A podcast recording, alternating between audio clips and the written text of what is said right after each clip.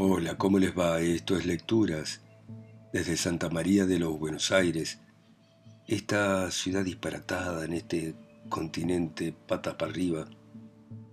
Y vamos a continuar con la lectura de Sobre héroes y tumbas de Ernesto Sábato.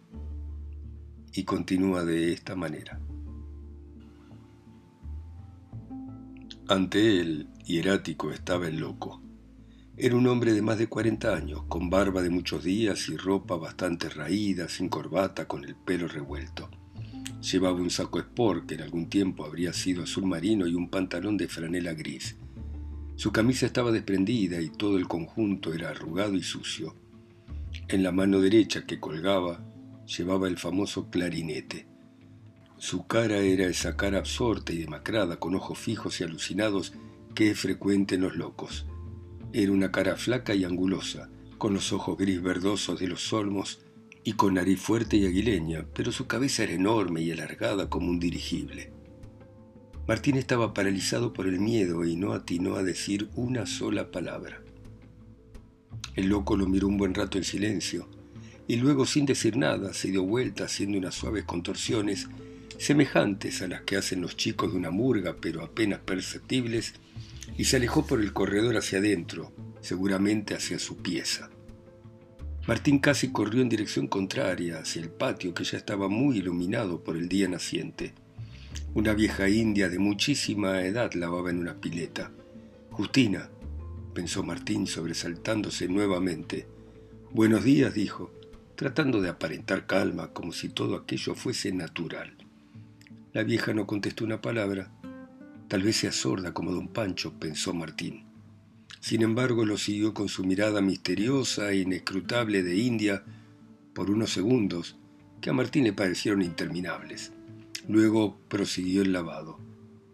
Martín, que se había detenido en un momento de indecisión, comprendió que debía proceder con naturalidad y así se dirigió hacia la escalera de caracol para subir hasta el mirador.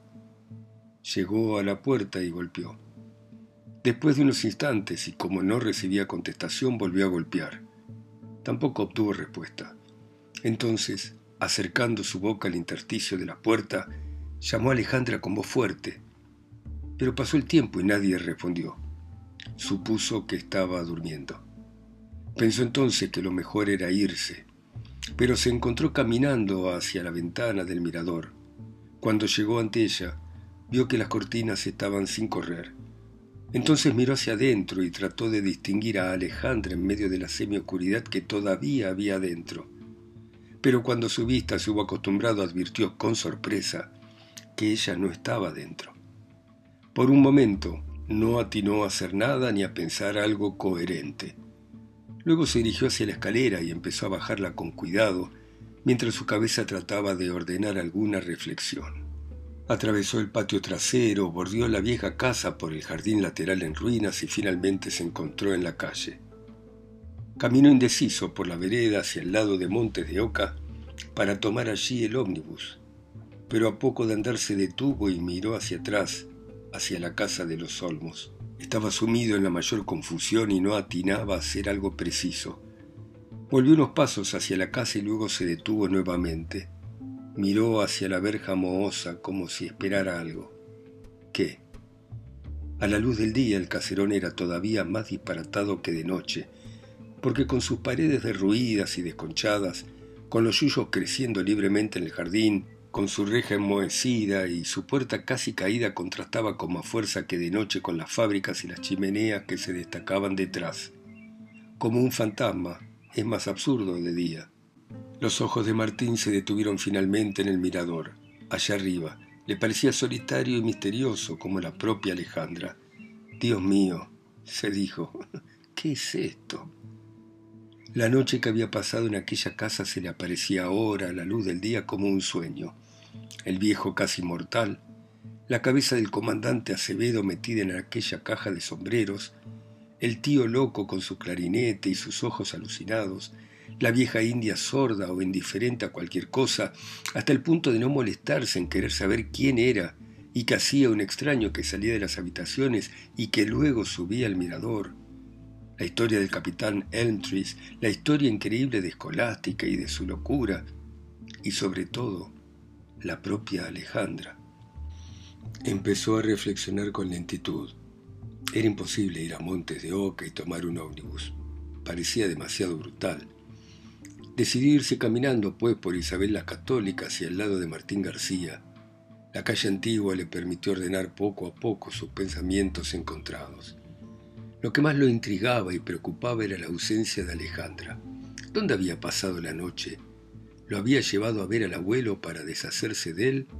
No, porque entonces lo hubiese dejado ir simplemente como cuando él quiso irse, después de aquel relato de Marco Molina, todo aquel asunto de la playa y de las misiones en el Amazonas.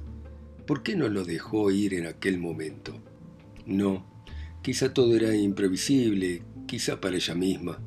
Tal vez se le ocurrió irse mientras él estaba con don Pancho. Pero en ese caso, ¿por qué no se lo había dicho? En fin, el mecanismo poco importaba. Lo que importaba era que Alejandra no hubiese pasado la noche en su mirador. Entonces había que suponer que tenía algún lugar donde lo hacía. Y lo hacía habitualmente, ya que no había por qué pensar que en aquella noche había sucedido algo fuera de lo común. O habría salido sencillamente a caminar por las calles. Sí, sí, pensó con súbito alivio, casi con entusiasmo. Había salido a caminar por ahí, a reflexionar, a despojarse. Ella era así, imprevisible y atormentada, rara, capaz de vagar de noche por las calles solitarias del suburbio. ¿Por qué no? ¿No se habían conocido en un parque? ¿No iba ella a menudo a esos bancos de los parques donde se habían encontrado por primera vez? Sí, todo era posible. Aliviado, caminó un par de cuadras, hasta que de pronto recordó dos cosas que le habían llamado la atención en su momento y que ahora comenzaron a preocuparlo. Fernando, aquel nombre que ella pronunció una sola vez y enseguida pareció arrepentida de haberlo hecho, y la violenta reacción que Alejandra tuvo cuando él hizo aquella referencia a los ciegos. ¿Qué pasaba con los ciegos? Algo importante era, de eso no tenía dudas, porque ella había quedado como paralizada. ¿Sería el misterioso Fernando ese ciego? Y en todo caso, ¿quién era ese Fernando que ella parecía no querer nombrar con esa especie de temor con que ciertos pueblos no nombran a la divinidad. Con tristeza volvió a pensar que los separaban de ella abismos oscuros y que probablemente siempre los separarían.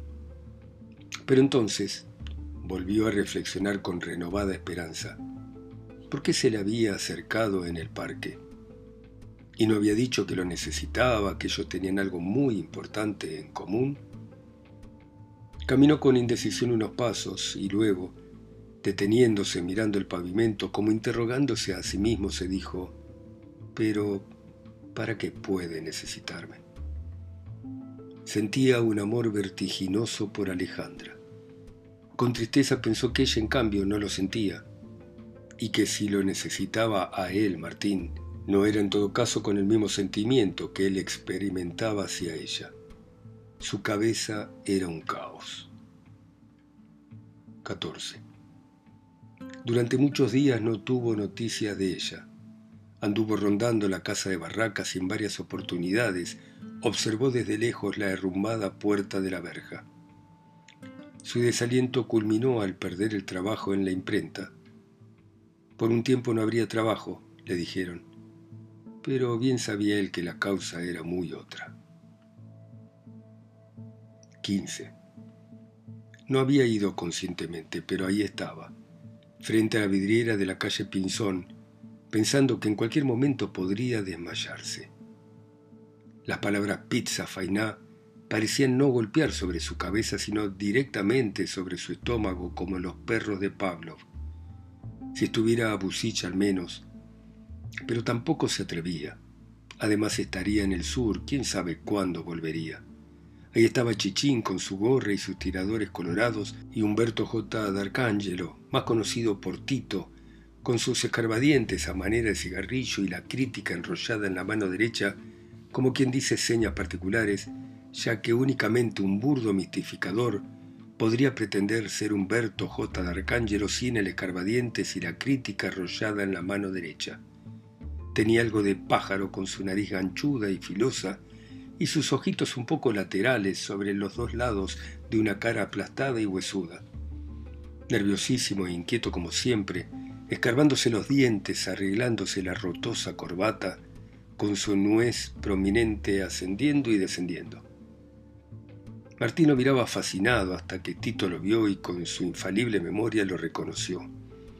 Y haciéndole señas con la crítica enrollada, como un agente de tránsito le dijo que entrara, lo hizo sentar y le pidió un cinzano con bitter mientras desenvolvía el diario, que ya estaba abierto en la página de deportes, golpeaba sobre ella con su mano casi desprovista de carne y acercándose a Martín por encima de la mesita de mármol, con el escarbadiente moviéndose sobre el labio inferior, le dijo, ¿Sabe cuánto se pagó por este hombre?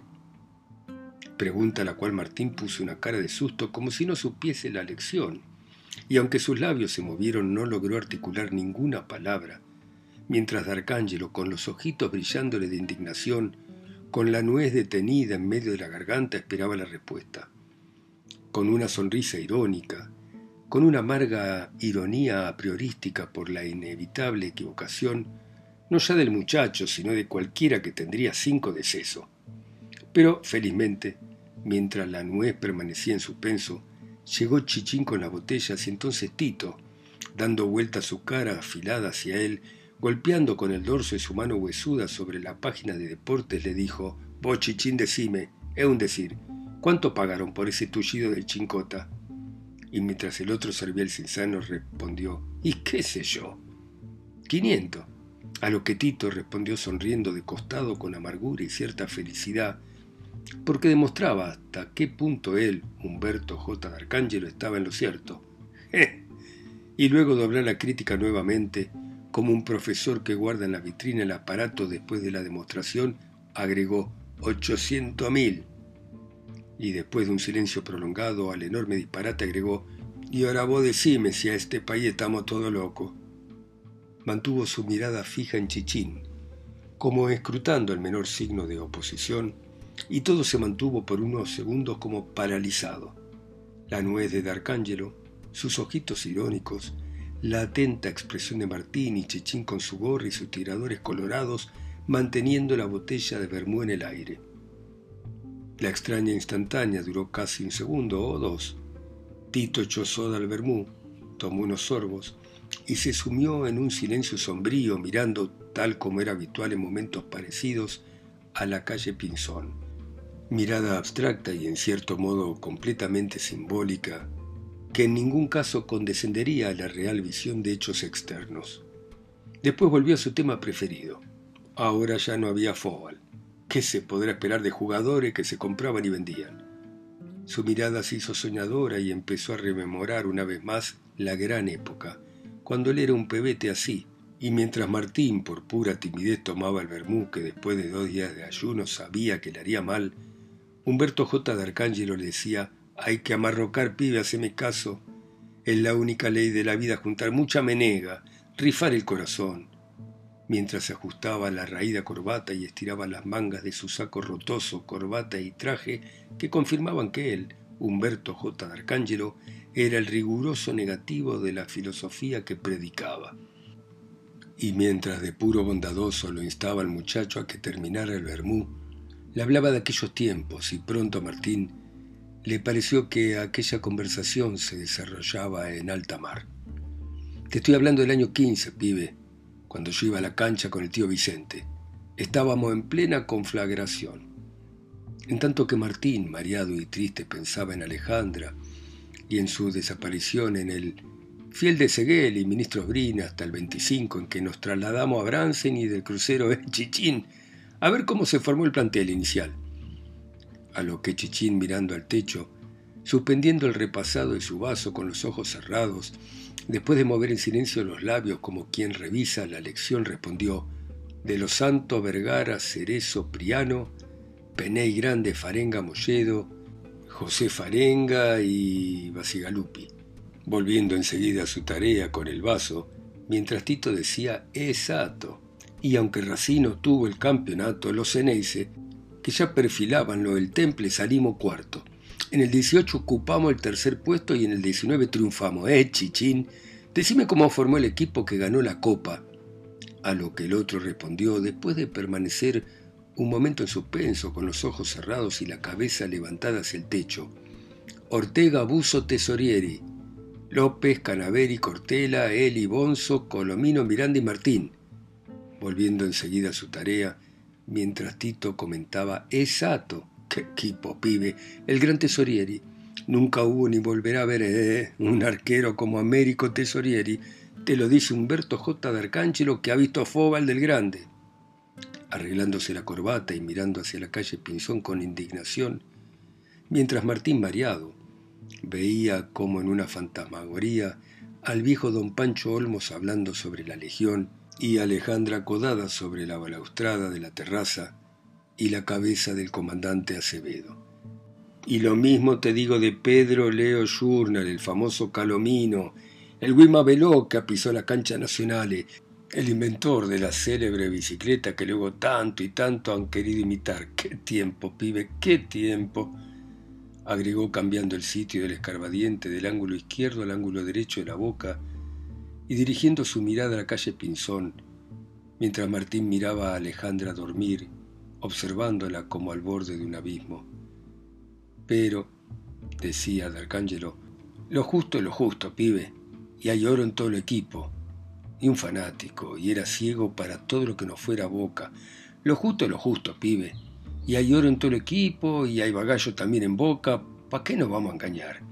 Y ahí tenés, sin ir más lejos, al negro Seoane, la célebre chancha Seoane, que fue el puntal de los Diablos Rojos por varias temporadas.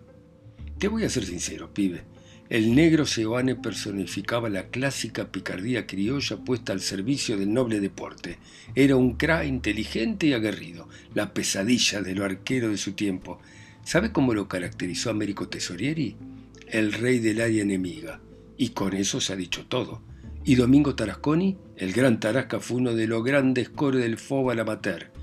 Dueño de un potente yo, ya lo probó desde la punta derecha y cuando fue corrido al eje marcó un periodo glorioso en la historial del deporte argentino.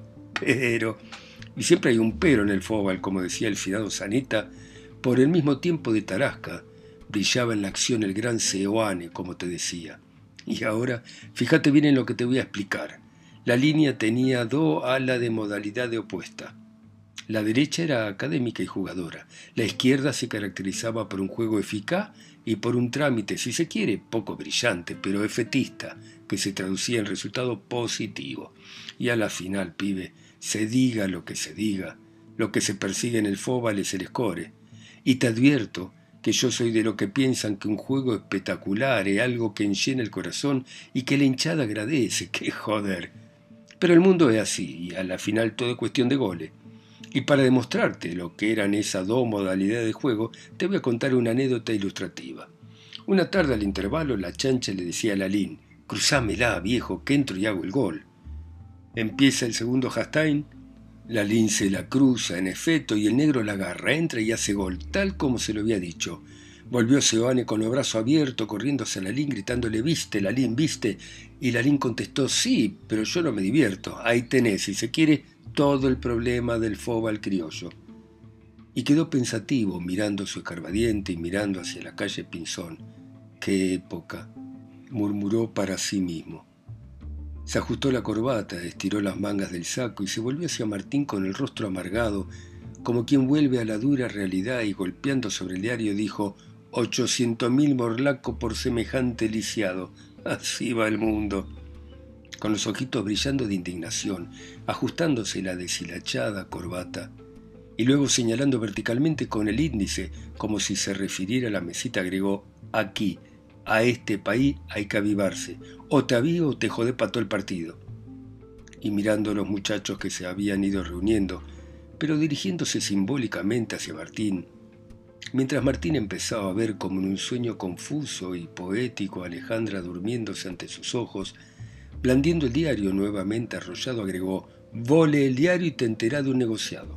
Y capaz que seguís pensando a la luna o leyendo esos libro.